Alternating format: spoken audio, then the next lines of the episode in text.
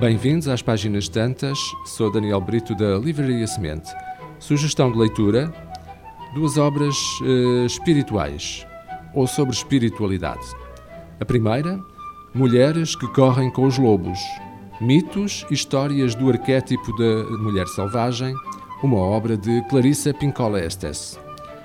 Existe no interior de cada mulher uma força poderosa, feita de bons instintos, de uma criatividade apaixonada e de um conhecimento imemorial. É a mulher selvagem, a representação da natureza instintiva da mulher. Ainda assim, uma espécie em extinção. Neste Mulheres que Correm com os Lobos, a doutora Estés, a autora, revela lendas, contos populares histórias interculturais de grande riqueza, a maioria originária na sua própria família, de modo a ajudar as mulheres a restabelecerem os elos com os atributos visionários, saudáveis e selvagens da sua natureza instintiva. Através das histórias e narrativas contidas neste livro, recuperamos, apreciamos, amamos e compreendemos a mulher selvagem, conservando-a na profundeza das suas psicas enquanto ser mágico e paliativo.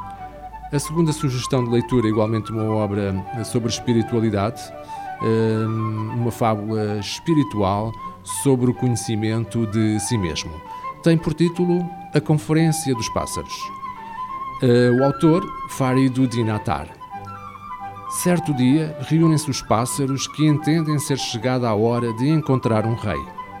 Decidem então pedir a ajuda da sábia e prudente Popa, que lhe diz que o rei que procuram já existe e se chama Simurg.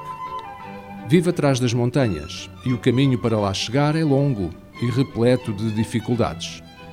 Os pássaros, de vontade mais débil, receosos dos obstáculos da jornada, rapidamente apresentam desculpas para não a empreenderem.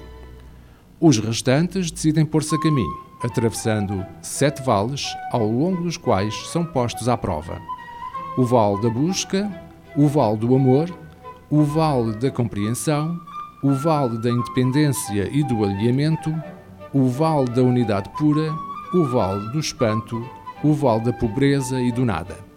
Durante a viagem, muitos acabam por sucumbir, vencidos pelas dificuldades e pelos obstáculos. Mas os que chegam ao fim do caminho são tomados de uma surpresa maior do que alguma vez poderiam imaginar.